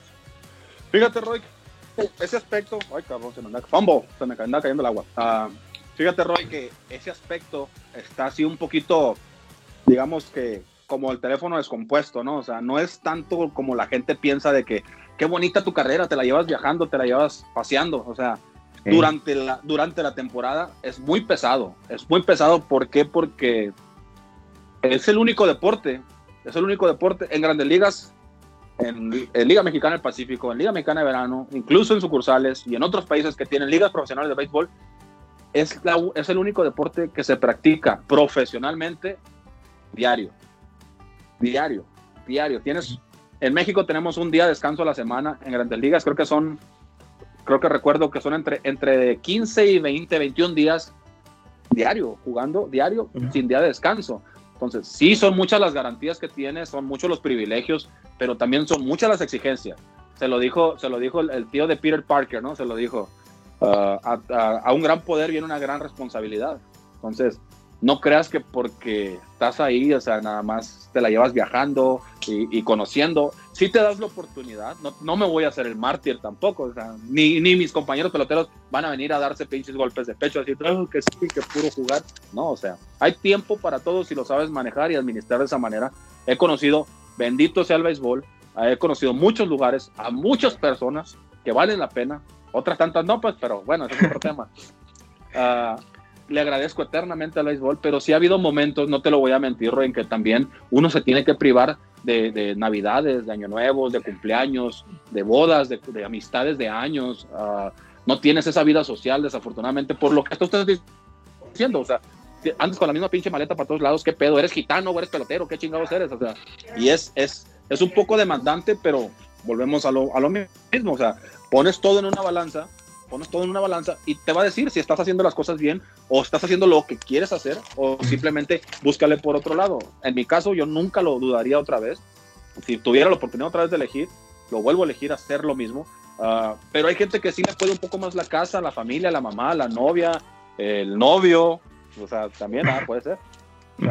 estamos en el 2021, se vale todo, ¿no? Entonces, ah, es difícil, es difícil realmente llevarlo a cabo, lo que tú dices, ciudades, países, aeropuertos, documentación a veces, Charlie, que te dice, oye, cabrón, ¿cómo es posible que no tengas la INE? Cabrón, pues si nunca estoy descansando en mi casa, güey, cuando estoy, ¿tú crees que yo quiero ir a hacer un puto trámite? O sea, ¿realmente quieres que yo quiero que me vayan a decir cómo tengo que salir una foto con la papada aplastada, agarrando una sandía con mi barba? No, güey, o sea, yo quiero estar con mis hijos, quiero estar con mi familia, quiero convivir, quiero enseñarle a andar en bicicleta a mi hijo, quiero saber cómo está mi papá, quiero saber cómo le está yendo a mis hermanos.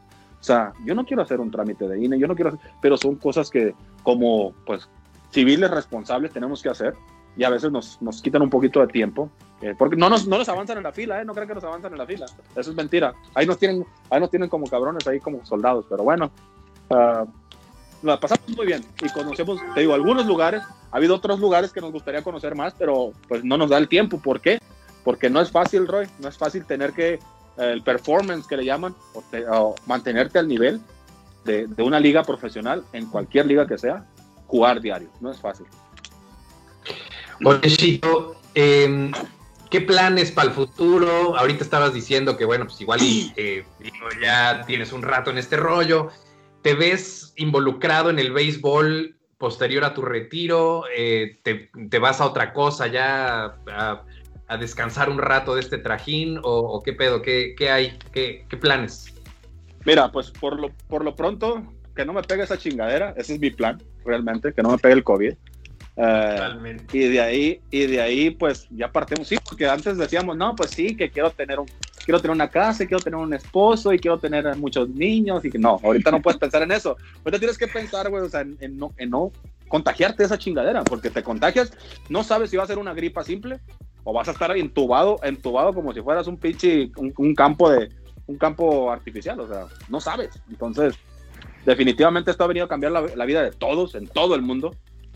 Me gustaría seguir jugando por un año o dos, no es, no es un, no es un secreto, ya estoy cerca del retiro, ya siento, ya siento ese, cansancio, más que físico mental.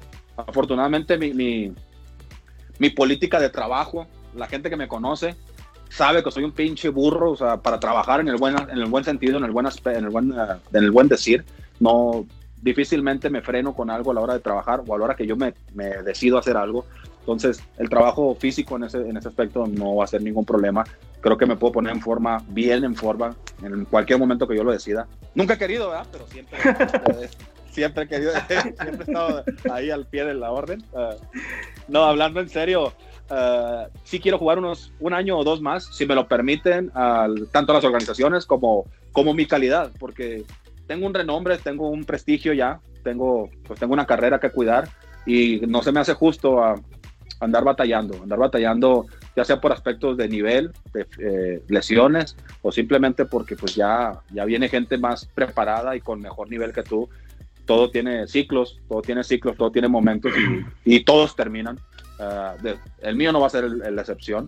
Si me veo en el béisbol involucrado, yo creo que sí, yo creo que sí. Espero que no, espero que no, pero, pero yo sí, cabrón. O sea, imagínate tener que estar lidiando con un pinche Chito Rodríguez, güey, que no se queda callado cuando algo no le gusta. Nos vamos a agarrar a madrazos, o sea, todos los días va a ser agarrarnos a madrazos. En vez de guantes de béisbol, vamos a llevar guantes de box, güey, o algo así. Entonces, va a estar cabrón. Pero no, ya en serio, en serio, creo que, que, que sí, sí podría involucrarme.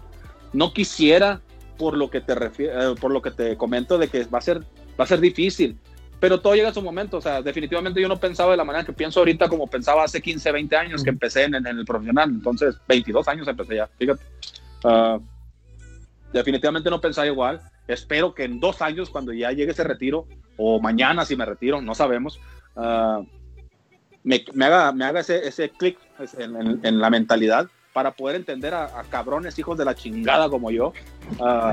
Y, y más que nada que entenderlos, ayudarles, ¿no? Ayudarles y aportarles lo que uno ha vivido, lo que uno ha sentido, aportarles, no enseñarles, porque desafortunadamente esa, esa, esa frase tan, tan trillada, cliché, como le quieran llamar, de que nadie escarmienta en zapatos ajenos, es cierta. Muchas veces nos tienen que pasar las cosas para que entendamos o para que nos caiga bien la, realidad de las cosas. Y pues yo no, no tengo la, una varita mágica tampoco para, para, para cambiar eso. Pero uh, como lo pueden ver, la manera de explicar las cosas sí tengo y experiencia pues de sobra, gracias a Dios hasta ahorita he tenido muy buenas experiencias, muy malas que son las mejores para poder enseñar a la gente. Oye, eh, bueno, si necesitas dos años más en el béisbol, ahí tenemos una amiga en Puebla que te está escribiendo que dice que pues ella te da chamba, que no te agobies. Ella en ah, Puebla si quieres. Perfecto, perfecto, que los tacos esos de, árabes están fabulosos. Ella jugó en Puebla dos años, dos años Ahí empezaste, ¿no? Fue, fue de tus primeros años. Ahí fue mi debut cuando los Tigres estaban en Puebla, en el 2004. Ahí, a ver, Google, ¿dónde te voy a decir Roy? Te voy a decir Google Guy. Google Guy te voy a decir. A ver, Google Guy, ahí aparecen las estadísticas. te, voy, te voy a explicar por qué, Roy. Ahí aparecía. te voy a explicar por qué. Aparece el 2005 porque el programa que usan para las estadísticas de eh, estadísticas de reference, baseball reference se llaman, a la gente que quiera ahí meterse al tupaburros, uh, cambiaron de, cambiaron de formato. Entonces, no pudieron hacer la recopilación desde el 2004, lo hicieron del 2005 en adelante. Es por eso que no aparezco en el 2004, pero mi debut ah, fue en el 2004. Okay.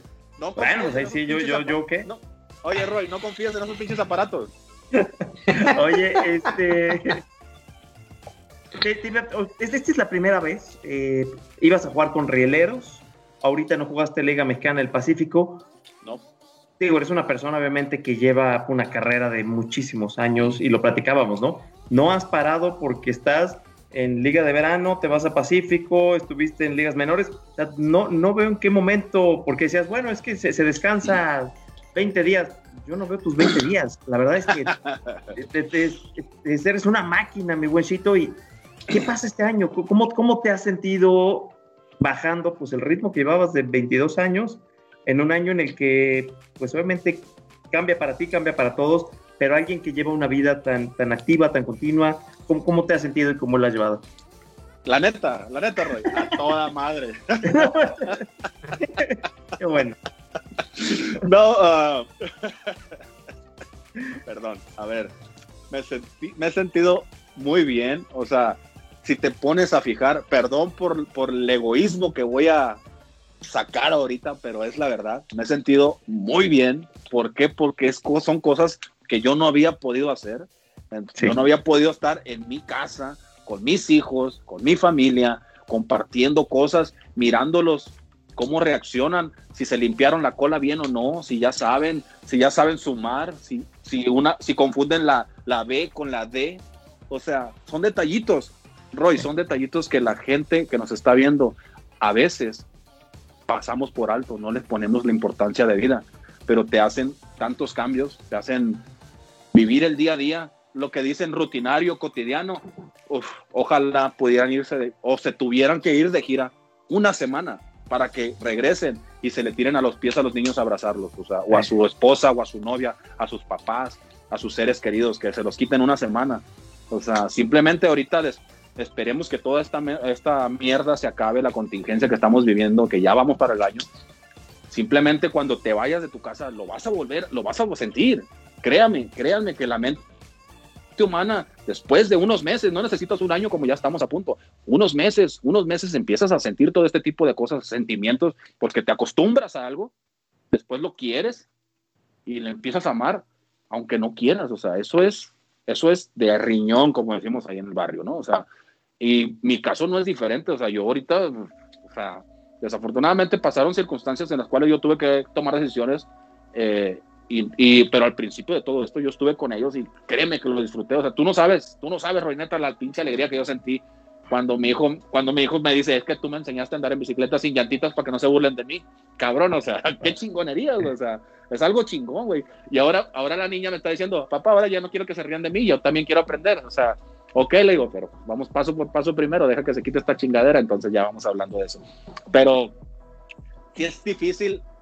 Te voy a decir por qué lo he manejado también, Roy contestando ya más concretamente a tu pregunta, ¿no? O sea, ¿por qué lo he tomado también? Porque definitivamente yo ya venía yo venía a llegar mi retiro. Entonces, he tratado de manejarlo con esto, con lo que ustedes están viviendo ahorita, con humor, más con humor que nostalgia. Que sí, me dieron muchas cosas y todo, pues sí, pero también me va a quitar un chingo de, estrés, un chingo de preocupaciones. Entonces, ¿para qué te vas a enfocar en lo malo si, si, si hay muchas cosas que te pueden distraer o te pueden te pueden alegrar las cosas. Entonces, mejor, mejor de irme dolido, yo prefiero irme agradecido. Prefiero irme agradecido con, con algo, con una actividad, con mi carrera, lo que yo elegí ser en, mi juventud, gran parte de mi juventud y parte ya de mi, de mi adulto mayor. Ah, ah, yo decidí qué hacer con ello, entonces muchas veces hay gente que no tiene opciones. Hay gente que no tiene opciones, que tienen que meterse a una fábrica, meterse a un, a un restaurante mesero, meterse a un trabajo, que todos son dignos, pero es lo que les toca hacer en ese momento, desafortunadamente. Eh, yo tuve, yo tuve la, la, dicha, la gracia de elegir lo que yo quise, de lo que yo quise vivir estos años y, y, prefiero irme agradecido que estarme lamentando porque ya no puedo jugar. No, y, y sabes qué, que lo platicábamos hace rato, el, el beisbolista, eh, al aficionado muchas veces se le olvida que es un ser humano y y, como lo dices, tal vez si estuvieras de 22 años a punto de debutar, hubiera sido complicado tu situación, eh, la experiencia, el poder disfrutar con tu familia, con tus hijos, te hace vivir un momento muy diferente y, la verdad es que, pues sí, o sea, el beisbolista es ser humano y, la verdad es que me imagino que lo estás disfrutando y, y que bueno, y por acá te pone Omar, ya te estás quemando, Chito, no te hagas, casi te metes por la tele a pedir la bola. Omar, ¿qué? Omar, ¿qué es ese? A ver, Omar Rodríguez. Ok, ok, ok. No sé, pero creo que sí me conoce, creo que sí me conoce bien. Entonces, no, sí, la neta sí, o sea, simplemente Roy, simplemente Charlie, ahorita que les dije, o sea, que les describí lo que es el, aroma al, pichi, al, pasto recién cortado, el calor de las candilejas recién prendidas, o sea, ¿quién, ¿quién te habla de esa manera en estos momentos hablando de béisbol? O sea, muy poca gente. Entonces, definitivamente sí soy un romántico del deporte, sí soy un enamorado del béisbol, sí lo soy, no lo niego, pero también, también hay, hay veces que te tienes que alejar para volver a sentir esa pasión, o sea, para volver a, tenerle ese cariño y ese respeto sobre todo, ¿no? Al, béisbol. Este cabrón no sé quién es, Omar Rodríguez, o ahorita que mire la cuenta voy a, voy a saber quién es. Eh, no se me viene a la mente, no se me viene a la mente ahorita, pero definitivamente me conoce bien y, sea, y, y me siento, me siento contento ¿Por qué? Porque quien sea que sea el, este cabrón, ya decir este cabrón, Omar, pero, no, vamos a, decirlo, Omar, quien sea, Omar definitivamente me ha visto, por lo menos una vez, una vez en, mi juego, y se ha dado cuenta de que eh, lo decía yo, lo decía yo en otras entrevistas pasadas uh, con, con, colegas suyos. Me hicieron una pregunta muy emotiva, muy emotiva para mí, que cómo, cómo me gustaría a mí que me recordaran cuando me retiren, hablando precisamente del retiro. Y, y definitivamente creo que di la mejor respuesta que he dicho en todas las pendejadas que siempre digo en, las, en las, entrevistas. Sí, porque digo muchas. O sea, si me pagaran, olvídate, Bill Gates lo trajera de gato yo ahorita, pero bueno. Uh, uh, respondí que yo quiero que, eh, que, me tengan en sus mentes como el jugador, no, no el mejor, no el mejor, ni el de Mexicali que llegó a grandes ligas, ni el que tiró un juegazo en fulana situación o con fulano equipo o que enfrentó a alguien, ni el peleonero, ni el este. Simplemente quiero que, recuerden a Francisco Rodríguez, a Chito Rodríguez, como el jugador que cada vez que ellos vieron o supieron que cruzó esas dos rayas de 90 grados y le gritaron play ball, que siempre dejó todo en el terreno, o sea, todo, indiscutiblemente, si estaba enfermo, si estaba enojado, si estaba feliz, si acababa de nacer su hijo y no lo pudo ver, si acaba de fallecer su mamá y no pudo estar con ella, si su papá cumplió años y no lo pudo felicitar, si su mamá, si su ah, hermana tuvo algún problema familiar y, y, él no pudo estar, yo siempre he cruzado la raya a dejar todo y eso es como yo quiero que me recuerden. O sea, dando ejemplos, ¿eh? no se me pongan nostálgicos, no lloren, no, yo, no van a llorar. Uh, entre, ejemplos, entre ejemplos y verdades, ahí se las dejo de tarea. Perdón, yo, yo ahorita te dejo hablar, Charlie, porque creo que ya van como tres preguntas que le hago seguidas al buen Chito. Este, antes de que vayas a decir quién sabe quién es esa persona y vayas a decir algo, es mi mamá. Eh, ok. No, es en serio. Eh, ella, ella, ella, te escribe bravo por esa pasión por el base y por su familia, por la vida. Y concuerdo. La verdad es que sí, se, se, se, se nota perfecto que dentro del chacoteo y la risa te apasiona el béisbol, te apasiona tu familia y, te apasiona la vida. Y felicidades, mi buen Chito. La verdad es que padrísimo eso. No, muchas gracias, Roy. Ah, y pues, ¿quién mejor que tú para decirme que ese comentario viene de una persona sincera, ¿no? O sea, ni modo que no la conozcas. Entonces, te lo agradezco y, muchas gracias por las palabras. Ah, créame que, señora Lucero, doña, doña, doña Lucy, le vamos a decir, doña Lucy. Eso. Doña, doña Lucy, ah, muchas gracias por las palabras. tratamos de hacer lo que en su momento, lo repito y lo dije al principio de la transmisión, lo que en su momento no sentimos o no, o no pudimos tener o no vivimos. Entonces, nunca me ha gustado a mí ver a una persona que no hace las cosas apasionadamente o entregado o que las haga bien hechas. Entonces, como les dije al principio, no sé si se acuerdan, ah, es muy fácil señalar, pero, pero lo mejor, lo mejor es poner el ejemplo. Entonces, si tú puedes predicar con el ejemplo, es mucho más, es mucho más uh, productivo que andar señalando y andar buscando culpables. Y pues uh, es lo que estoy tratando de hacer que al final de cuentas es, eh, pues es la lección de vida que uno deja, ¿no? O sea, independientemente de cualquier actividad que decidas hacer con, con tu tiempo entre, entre nacer y que te entierren.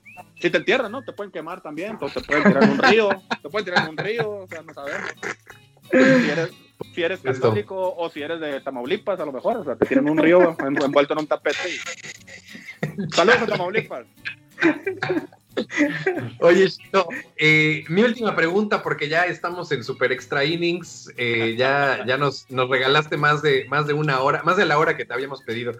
Pero mi última pregunta, digo, hablando un poquito de este apasionamiento por el béisbol, eh, ¿ves a tus hijos involucrados en el deporte, en el béis? Los, los, ¿Los impulsas a este rollo? O, o igual y dices, no, man, está demasiado eh, cabrón, no sé, ¿cómo, ¿cómo lo ves? ¿Tienes hijos, Charlie? No, aún no. Eso cree. bueno, entonces reconocidos. no, no, no, no, Ah, ok.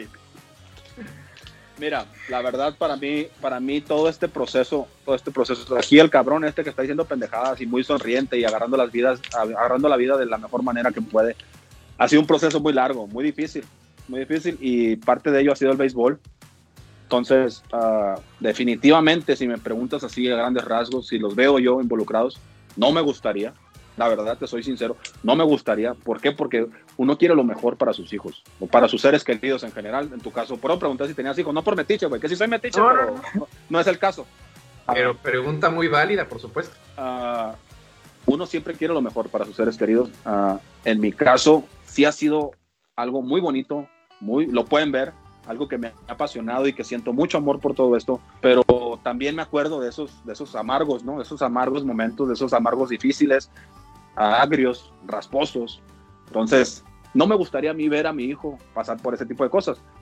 Pero si él decide hacerlo, si en su momento él se tiende por el deporte, por ya sea béisbol, básquetbol, fútbol, badminton o, curling, esa madre con la palita, no sé por qué le dicen deporte, ¿no? Pero también lo tienen como deporte. Uh, pues no me corresponde nada, ni decirle sí, ni decirle no.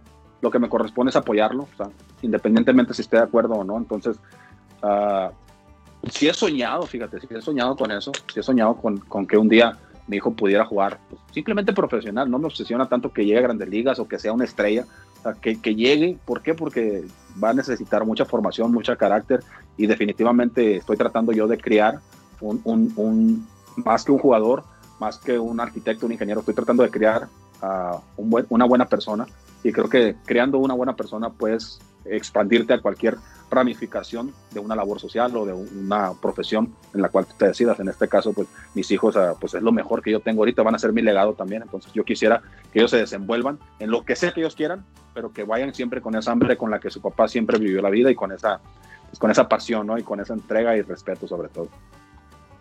Qué bueno, qué bueno. Totalmente de acuerdo. Oye, eh, digo, como dice Charlie, ya nos extendimos, ya estamos como en la entrada 13. Les dije, les dije, cabrones. De aquí tenemos plática para rato, ¿no? Les dije. No, oye, y le estamos parando, no porque Charlie y yo no tengamos nada que decir, sino porque, pues ya que habíamos quedado una hora, ya estamos en la entrada 13 y. Oye, hay, algo que, escribió. Primero, un saludo a, Mario, que Mario es eh, amigo nuestro también, lleva la cuenta de mexicanos en MLB. También saludos a Mario. Y Chelsea, eh, aquí escribió algo bien interesante y la verdad me gustaría escuchar esa historia. Chelsea pone, por eso me quedo con el video de usted donde le dice al manager en Jackies que todo bien con las costillas fracturadas. Ah, ¿Quieras tú o...? Sí, ah, pero no fue la... no fue la... corrigiendo un poquito, ¿no? Al, al video ese, el video en el cual yo salgo gritándole que no al manager fue por un bolazo que yo traía y una pierna lastimada que traía. Otra pierna, porque después la que Chelsea, la que Chelsea se refiere es que Chelsea la conocían en, con Tabasco y pues, eh, se la lleva metida en todas las redes. O sea, yo no sé dónde saca los pinches videos y las fotos, pero la saca. y no nomás mías, o sea, de todos mis compañeros. en general es un amante muy ferviente. Eh, la, la, que ella, la que ella está refiriéndose en este momento fue en un juego 7 de una semifinal, con, yo con Jackie de Ciudad Obregón, enfrentando a los Cañeros de los Mochis, que fue el equipo donde yo empecé mi carrera en el Pacífico. Entonces, esa vez fue cuando yo lancé con dos, dos costillas. No estaban fracturadas, nomás estaban fisuradas. No era oh, Así duele, ah, ¿no? Oh, bueno. y un desgarre. Y un desgarre, y un desgarre, no, no cuenta así, y un desgarre del bíceps femoral de 13 centímetros. Entonces, la ocasión que estaba diciendo Chelsea fue un bolazo un bolazo de línea que me conectaron a mí. Yo lancé, lancé el picheo, me conectaron una línea en la rodilla, en la rodilla de, apoyo, y ya traía un desgarre en esa misma pierna de 2.5 centímetros. Estaba pequeño, pero ya sabía la situación. Eh, entonces sale, sale, hacen como que van a salir, porque yo ya estaba por hacer el otro lanzamiento, yo estaba arriba de la loma, según yo, y miro que todo mi infield me rodea muy cerca, o sea, como cuando van a hablar contigo, yo qué pedo, o sea, y volteo y viene el manager con el trainer y les grito yo de, pleno juego, o sea, pleno juego, no, no, no, no, no, no, no, vámonos, vámonos. No les dije así, ¿verdad? Les dije con palabras más populachas, pero les dije, no, no, no, vámonos, vámonos, aquí no entran, aquí no entran. Ustedes me dieron, ustedes sabían que yo estaba lesionado, ustedes sabían que yo no estaba al 100% y aún así me, me dieron la, la oportunidad de, de, poder lanzar. Ahora se aguantan. Querían carrito, ahora se pasean. Ahora se aguantan hasta que yo me quiera salir. Y aparte, la verdad, era juego, era, era juego de primera ronda de playoff contra Mazatlán, contra los venados de Mazatlán. Y iba ganando 1 a 0, era como la cuarta, quinta entrada por ahí. Entonces yo quería darle la oportunidad a mi equipo de ganar. Eh, y fue por eso, pero me captaron en el momento preciso, en la, en la imagen precisa, o sea, de que, de que ya ves que la carita no la tengo muy bonita, ¿verdad? O sea, de pocos amigos también. Imagínatela así, toda fruncida, como cuando vas a estornudar, así más o menos. Así la traía. Entonces, pues, se ve claro en el video que me empiezo a hacer referencias de que no quiero que entren y, pues que no estaba muy contento con la idea de que querían entrar ellos. Bien, qué, bueno.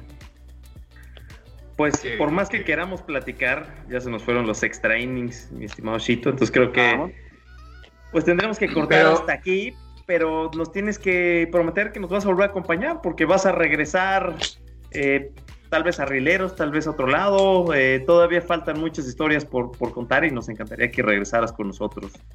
Claro que sí, Roy, claro que sí. Y pues nos comprometemos ahorita al aire para que veas que eh, hombre, hombre, hombre sin palabra no es hombre. Entonces, claro que sí, nos comprometemos al aire, podemos contar a cualquier cosa o inclusive lo pueden hacer en algún tipo de dinámica, pues eh, preguntas o, o, si quieres seguirle buscando en Google, no pasa nada, le seguimos buscando y, y, seguimos teniendo las pláticas ahí cuando gustes. Para mí es, uh, para mí es un honor un honor y, me siento muy, muy halagado de que gente como ustedes, preparadas, porque ustedes sí estudian para esto, para decir pendejadas no se estudia, para, para hacer una transmisión sí se tiene que estudiar, ah, y le puedan transmitir esto al público, el lado humano, el lado de la persona, de un jugador, y pues sobre todo ahorita con lo de la contingencia que se paró en verano, que estaba con la incertidumbre de invierno, uh, hubo mucho, mucha gente, mucha gente como ustedes, que se aventaron así con un celular, uh, un celular y a transmitir entrevistas, o sea, grabar, grabar videos y pasarlo como entrevistas. Se los agradezco eternamente porque sin ustedes, la neta, no, o sea, no, no, el público no supiera, no supiera todo esto que, que se ha enterado en los últimos meses, podemos decirlo así. ¿no? No, por supuesto, ha sido, ha sido un placer y la verdad, eh, digo, ha sido un gustazo conocerte, escucharte, la verdad es que sí, eh, no sé, hasta, hasta da ganas de que ya arranque la temporada de, la pasión con la que hablas del, del base y bueno, pues obviamente eh, Rodrigo y yo también apasionados del deporte, entonces se antoja, se antoja ya tener otra vez béisbol porque definitivamente eh, lo, lo contagias. Y obviamente cuando estés por aquí por Cancún, pues digo, si vienes a jugar o si acabas aquí con Tigres, pues eh, encantado de, que nos vayamos a echar unas chelas y podamos continuar la, la plática acá. Eh, y charachera cantinera. ¿no? Claro que sí, Charlie, claro que sí. Pues agradecerles. No, me, no nos queda más que agradecerles. Uh, claro que sí, la invitación ahí está puesta y, y Cancún, Cancún me agrada mucho no me agrada mucho la zona, la zona hotelera no, pero sí me agrada mucho Cancún, así que, así que claro que sí, cuando andemos por ahí esos rumbos, con favor de Dios, dalo por hecho. Excelente. Eh, bueno, nos empezamos a despedir. Como siempre, eh, mi querido Roy, si me pudieras, por favor, proveer tus redes sociales para que todos te puedan seguir. Seguro. Eh, en Twitter, en Instagram es arroba redsox-data y la cuenta alterna es arroba beisbología también en Instagram y en Twitter. Excelente. Mi querido Shito, por favor, dinos cómo te podemos seguir, dónde, dónde te podemos encontrar. Antes, antes que nada, Charlie, quiero pedir una disculpa para, para Roy, porque creo que ayer, creo que ayer publiqué por ahí una foto en la, en la cual estoy ponchando a, a Pedroya y se estaba retirando. Sí. Discúlpame, no sabía que le ibas a los Red Sox. Discúlpame, no, sé, no sabía que, que, que, había lastimado tus sentimientos. O como, como está de moda ahorita, discúlpame si te pisé florecita. No fue No, mi hombre, al, al contrario, porque güey, sí, sí lo vi, sí lo vi, me causó mucha gracia y qué bueno que lo ponchaste, por cierto. No, no, me fue bien, me fue bien contra él. No creas que todo, no, no creas que siempre me fue bien. Pero bueno, uh, es cotorreo ahí con Roy. Ah, uh, ya sé, ya sé. Uh, pues las redes, las redes conmigo no le pierden mucho. Estuve analizando mucho la, cómo podía yo poner los, los, nombres y se me ocurrió poner Francisco Rodríguez, así lo puse. Y sí, me, sí me, fíjate que sí me ha funcionado. Así me pueden buscar como Francisco Rodríguez o como Chito con S, arroba Chito con S uh, 45. Así, en cualquiera, en cualquiera de las redes. Facebook, Twitter, uh, Instagram. TikTok, jamás. Eso no lo van a ver. Aquí haciendo bailecitos. No, no, mi Charlie, eso, eso no va a pasar. Tus ojos se, va, se, los van a comer los gusanos primero antes de que pase. Muy bien, bueno. Muchísimas gracias, Chito, por estos extra innings. Casi nos aventamos los 90 minutos. Eh, bueno, la verdad ha sido un placer. Muchísimas gracias, Roy. Y bueno, pues, eh, ¿qué más? Gracias a todos, por supuesto. Eh, por favor, sus últimas palabras. Muchísimas gracias. No, pues gracias, agradecerles, ¿no? Uh, mucho gusto, el gusto ha sido mío, Roy. Espero que lo haya pasado chingón. Mi Charlie, al de controles técnicos también por ahí que se ha estado carcajeando todo el programa. Así que un saludo para toda la gente. Agradecerles también a ustedes por, por la labor que están haciendo y para que permitan, como lo dije, que el público pueda conocer un poquito más de sus jugadores. Padrísimo. Muchísimas gracias, Chito. Pues hasta aquí llegamos. Entrada 14, más o menos. Hasta aquí nos despedimos. Y la entrada 15, rápidamente les digo, las redes de beisbolazos, arroba beisbolazos en Twitter, arroba beisbolazos en Instagram y beisbolazos-mx en Facebook. A mí me pueden seguir como Carlos M. Aristi en, en Instagram o arroba Charlie Melari en Twitter. Efectivamente, se nos acabó, estamos en, por ahí, estamos como en la, con la parte baja de la quinceava entrada. Muchísimas gracias a todos los que se quedaron aquí con nosotros en este programa extra largo. Eh, nos vemos el próximo martes en Beisbolazos. Que estén muy bien. Muchísimas gracias. Hasta la próxima. Gracias, Chito.